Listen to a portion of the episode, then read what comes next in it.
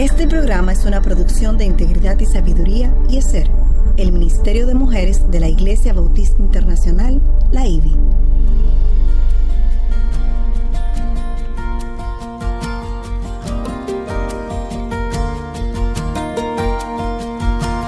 Engañosa es la gracia y vana la hermosura. La mujer que teme al Señor, esa será alabada.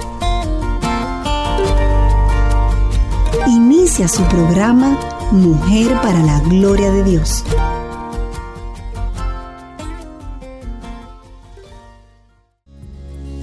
¿Persisto en vivir el cristianismo a pesar de encontrar oposición? Jesús podía seguir porque entendía su llamado y su meta. ¿Sabes la tuya? Esta semana en Mujer para la Gloria de Dios, viviendo mi fe en Jesús. Bienvenidas a Mujer para la Gloria de Dios. Quien les habla, Aileen Pagán de Salcedo, nuestra querida Katy Cheraldi de Núñez. ¿Cómo estás, Katy? Muy bien, gracias. Y nuestra querida Mayra Beltrán de Ortiz. ¿Cómo estás, Mayra? Hola, Aileen. Hola, Katy. Hola a todos.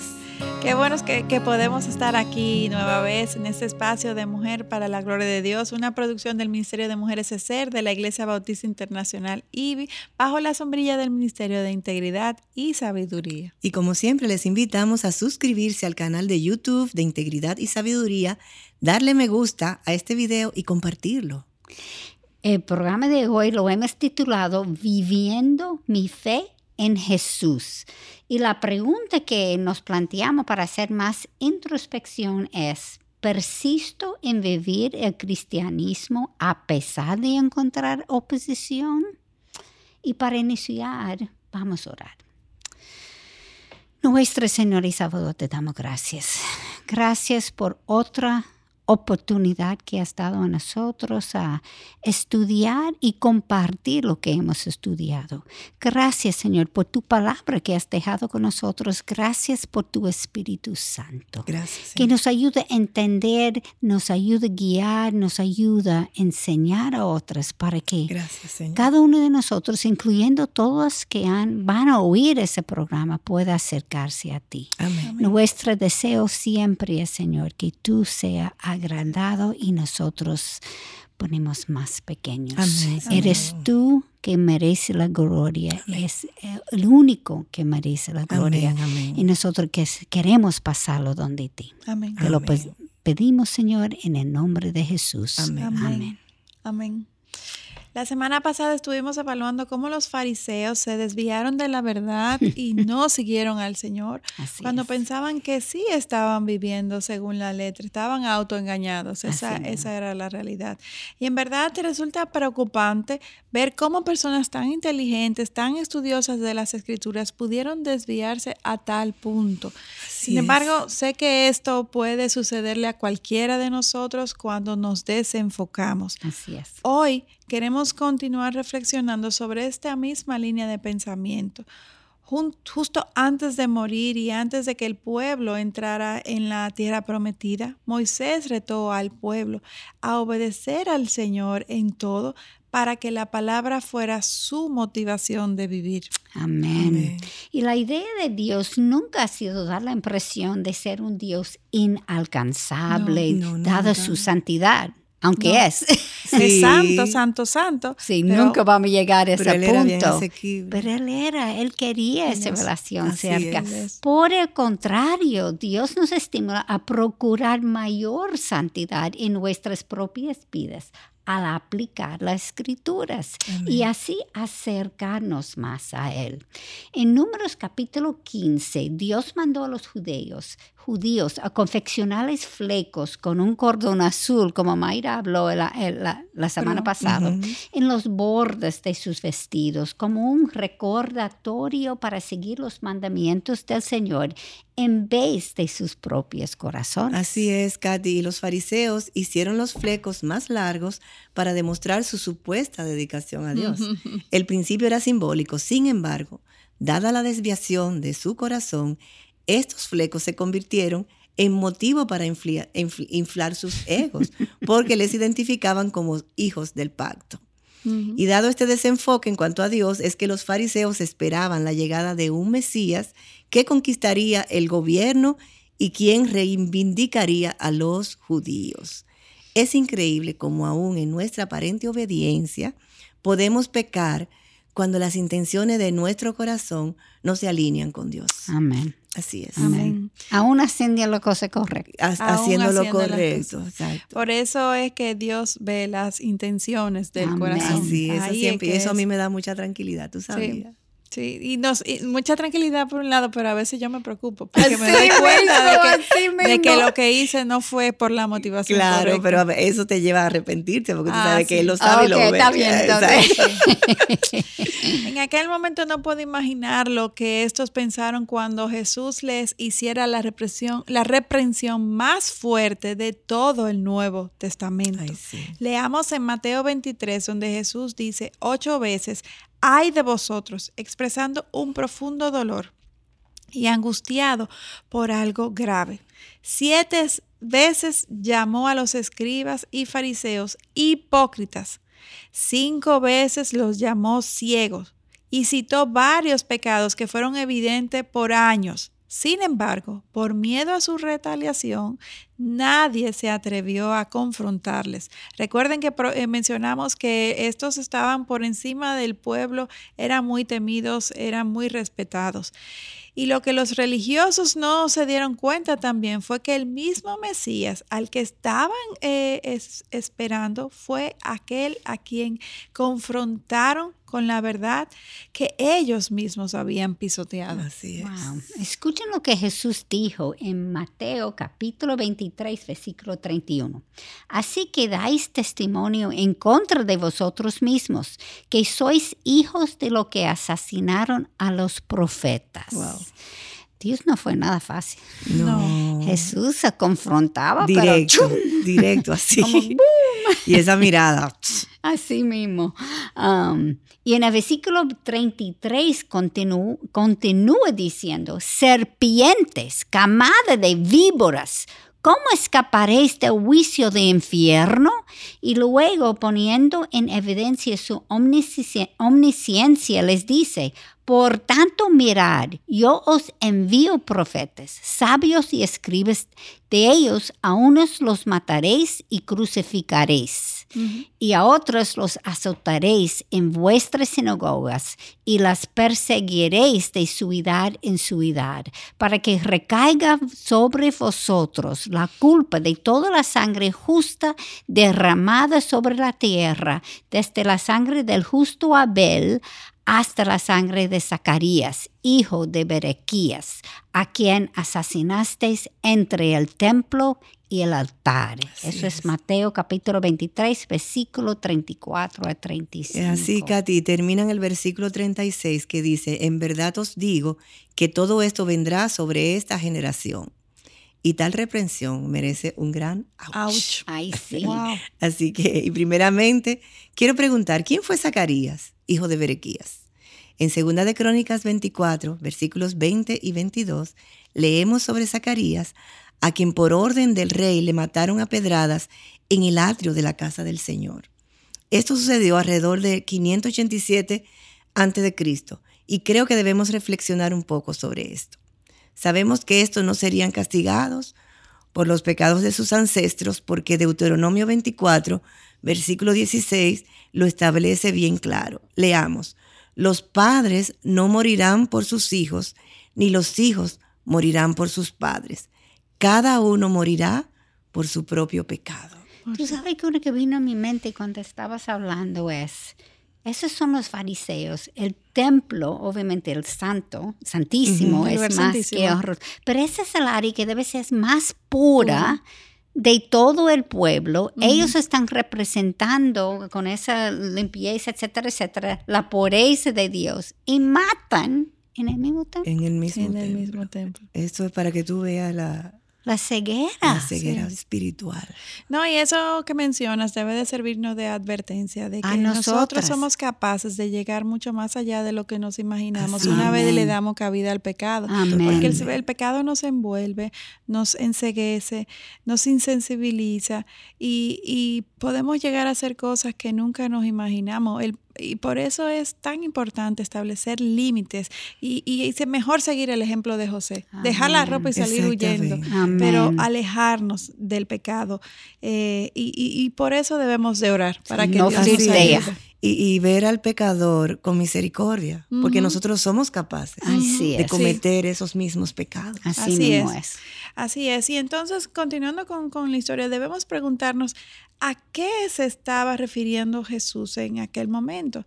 Si no somos responsables de los pecados de nuestros ancestros, entonces Jesús estaba profetizando sobre lo que ellos mismos iban a hacer, no los que venían, no lo que habían venido antes, sino ellos. Lo que sería similar, similar, a lo que las generaciones anteriores habían hecho al matar a, a los profetas. Y estos entonces serían castigados por sus propios pecados. Y podemos suponer que en aquel momento los religiosos estaban muy pendientes de todo lo que Jesús hacía y decía, buscando identificar el más pequeño desliz de Jesús para acusarlo, con una mm. lupa. Sí, era así, observando y persiguiendo y espiando. Y buscando, no es solamente observando, era como buscando, con intención sí, con una mala intención. A Jesús nada le emotó y este siguió enseñando en el templo. La única forma en que los religiosos podían atraparle sería cuando Jesús estuviera solo. ¿Y qué hicieron entonces? Buscaron a alguien cercano a Jesús que les ayudase a buscar este momento. Judas. Judas. Judas, gracias. No, no, Judas repitiendo, Judas. sí. Hay varias lecciones que podemos aprender de esta historia. Primero, el arma más potente que tenemos es la espada de la verdad. Sin embargo, las tinieblas no lo toleren y atacarán frontalmente a cualquiera que se atreviese a, usarla. Cristo entendía su misión en la vida y el Espíritu Santo lo fortaleció para seguir adelante. Y esto es precisamente lo que Él hará por nosotras también. Así es, y así como Jesús tuvo posición Katia y nosotras también la tendremos. y no podemos permitir que esto nos desenfoque. A pocas personas les gusta verse en medio de confrontaciones, especialmente a nosotras las mujeres. Sin embargo, hay ocasiones en la vida cristiana que al estar viviendo en la verdad, tendremos que confrontar las tinieblas y mientras mayor sea la maldad que nos rodea, más fuerte será la confrontación. Jesús tuvo que confrontar a los líderes judíos con tanta firmeza porque estos estaban dando muy mal testimonio y con sus pecados estaban desviando a la grey de seguir a, Dios. O sea que... Así es. tremenda cosa. Sí. Gravoso esto. Y, y Lucas 12:48 lo explica todo. Dice, pero el que no la sabía, e hizo cosas que merecían castigo, será azotado poco. A todo el que se le haya dado mucho, mucho se demandará de él. Y al que mucho le han confiado, más le exigirán. O sea, Jesús, como el gran pastor que es, siempre protege a sus ovejas. Y hay, y hay otro punto que creo que podemos sacar de lo que ocurrió con Jesús. Pelear la buena batalla requiere valor y habrán ocasiones en que tendremos que tomar grandes riesgos, en verdad. Eh, actos de valentía, pasos de fe, confiadas en quién va delante de nosotros, quién nos respalda, que es Dios mismo.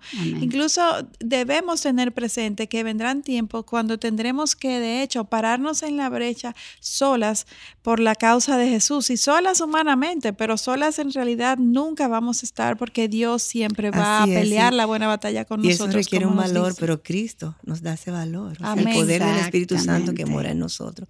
Y tenemos que confiar. Así mismo. Así mismo, pero muchas veces confiamos más en, nuestras amigas, en, lo que vemos y no caminamos por fe, sino por vista. Y esas son las mismas que van a ir contra nosotros cuando estamos en la verdad. Así es. Vimos en Mateo capítulo 15, versículo 12, cuando Jesús enseñó que lo que sale de la boca es más importante que el cumplir los rituales para comer. Leamos. Acercándose a los discípulos, le dijeron, ¿sabes que los fariseos se escandalizaron cuando oyeron tus palabras? Especulo que los fariseos fariseos pensaron que Jesús cruzó la línea de aceptación entre sus amigos. Por tanto, estos pensaron que entonces Jesús no tendría el apoyo de sus amigos.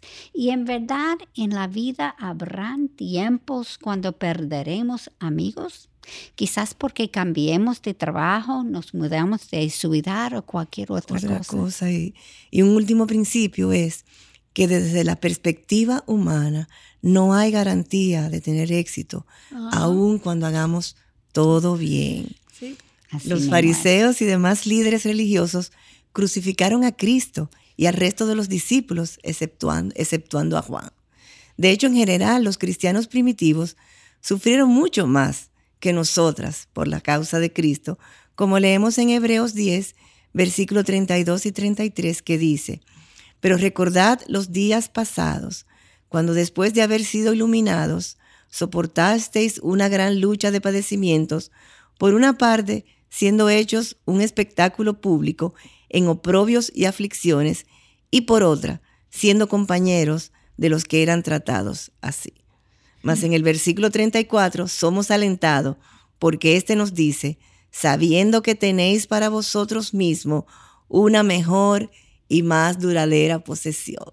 Amén. Esa es una lección. Mire, eh, muchas veces nosotros tenemos vergüenza porque la gente está atacándonos, aunque sabemos en la verdad. Pero aquí también está diciendo, cuando eso pasaba, los amigos, los otros familias cristianos vinieron para apoyarlo. en vez de tener vergüenza, ellos apoyan, es algo que tenemos que hacer.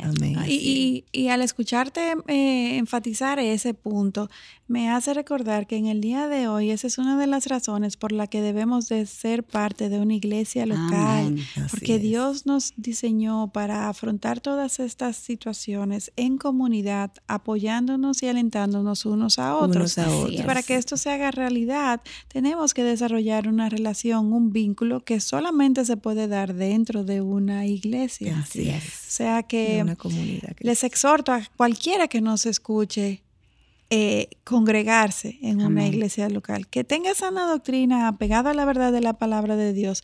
Y, ahí entonces es donde Dios le va a ayudar a encontrar ese apoyo en tiempos de oposición y de dificultad. Amén. Nuestra recompensa no necesariamente está en este lado de la gloria.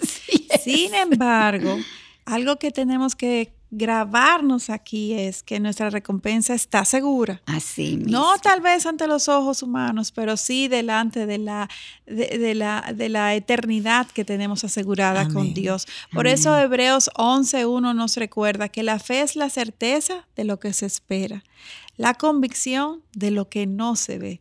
Esa es la fe que Dios quiere que tengamos y que con la que vivamos en este mundo caído y, que no, eh, eh, nos ayuda a reconocer y, apreciar los caminos de Dios hasta que se llegue a cumplir lo que Isaías capítulo 5 versículo 20 dice, que llamen al mal bien y al bien mal y que tienen las tinieblas por luz y la luz por tinieblas, y como sus pensamientos y caminos no son los nuestros, como Isaías 55, 8 nos dice, habrá momentos en nuestras vidas en los cuales sufriremos aflicciones, porque estos responden al propósito de Dios en nuestras vidas, enfocadas en Dios. No importa lo que suceda a nuestro alrededor, eso es lo que debemos orar constantemente, que nos ayude. Eso debe ser nuestra oración constante. Ese enfoque. Y aunque no lo entendemos, regocijemos nos en estas porque sabemos que Dios lo utilizará para nuestro bien, como Romanos 8:28 dice. Es posible incluso que hayan ocasiones en las cuales siquiera entendamos su propósito en medio de las circunstancias difíciles. Sin embargo, experimentaremos un crecimiento en nuestro espíritu, porque aunque estemos en dificultades en este mundo, cuando éstas sean por defender la verdad de Dios, habrán recompensas que no veremos, sin embargo sí lo sentiremos. Por ejemplo, repasemos lo que nos dice Filipenses capítulo 4, versículo 8 9. Todo lo que es verdadero, todo lo digno, todo lo justo, todo lo puro, todo lo amable, todo lo honorable, y si hay alguna virtud o algo que merece elogio, en esto meditar. Lo que también habéis aprendido es recibido y oído y visto en mí, esto practicar.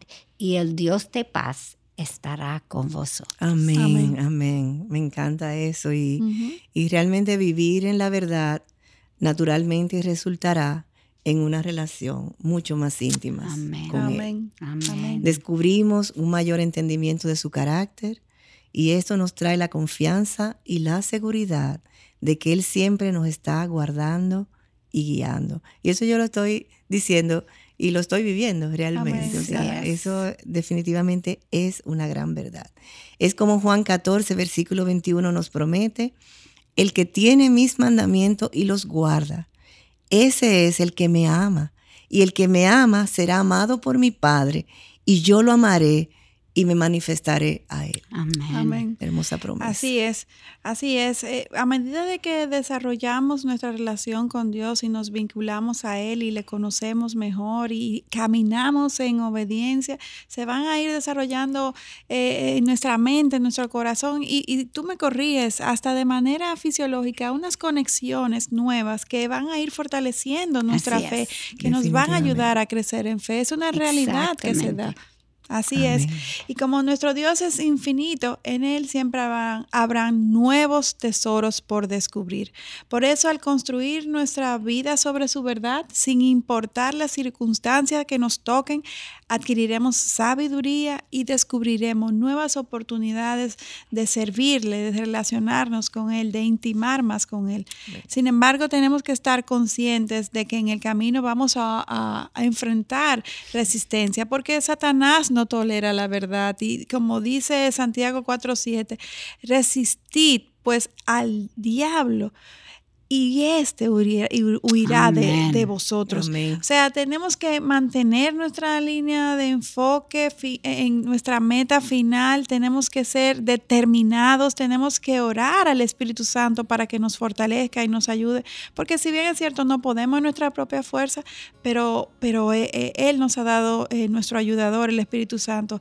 Y qué mejor esperanza y, aliento que saber que Jesús nos está esperando en la meta. En esa línea final. Gloria a Dios. La obediencia nos trae gozo, lo que a su vez nos estimula a persistir en imitar a Jesús mientras tengamos puestos los ojos en Jesús, el autor y, consumador, de la fe, quien por el gozo puesto delante de él soportó la cruz, menospreciando la vergüenza y se ha sentado a la diestra del trono de Dios, como Hebreos 12.1 nos dice. ¿Hasta cuándo lo que nos ocurra sea algo vergonzoso ante los ojos del mundo? Si nuestro enfoque está en el Señor, el brillo del mundo se desvanecerá. y entonces el valor de lo que nos espera en el cielo toma su debido lugar. Exactamente. Aleluya, así es, Señor. y recordemos, Katy Aileen, que la escala de valores del mundo siempre será opuesta a la escala de valores de Dios. Así es. La única forma de valorar la vida a la manera de Dios es a través de ojos espirituales que evalúen las circunstancias afianzados en su palabra. Amén. Porque, y ahora voy a leer de Isaías 40, 31, que me encanta, porque los que esperan en el Señor renovarán sus fuerzas, se remontarán con alas como las águilas, correrán y no se cansarán, caminarán y no se fatigarán. Amén. Me encanta. Aún en las viejas. Aún a nuestra edad. Sí. La fuerza viene del Señor. Por Amén, eso totalmente. Aún en la vejez somos renovados. No, yo estoy clara. qué bueno, qué alentador es en verdad ser estimulada por sus promesas. Esas promesas que están ahí al alcance de nuestra mano, todas escritas en su palabra. Eh, y, qué bueno tenerlas, eh, sobre todo cuando vivimos en un mundo que cada vez más rechaza el cristianismo, aún aquí en Occidente, y que considera incluso a los cristianos retrógradas y, con falta de inteligencia al creer en esta deidad y, ese libro de fantasías, como algunos dicen. Mitos. Exacto, lleno de mitos. Sin embargo, eh, Dios es, es, nuestro norte, es nuestro objetivo y el que nos alienta a seguir creciendo en fe. Meditemos sobre todo esto esta semana y el impacto que tienen sus promesas en, en nuestras vidas y cómo el escuchar y obedecer la voz del Señor nos hace prosperar en nuestra fe. Así es, y en el próximo programa seguiremos estudiando la vida de Cristo y en esta ocasión enfocándonos en la incidencia que tuvo Judas Iscariot. Ouch. Ya saben que pueden seguirnos en Twitter e Instagram escribiendo a arroba todo en mayúscula MPLGDD y en Facebook Mujer para la Gloria de Dios. Les esperamos en nuestro próximo encuentro en Mujer para la Gloria de Dios. Amén. Bendiciones.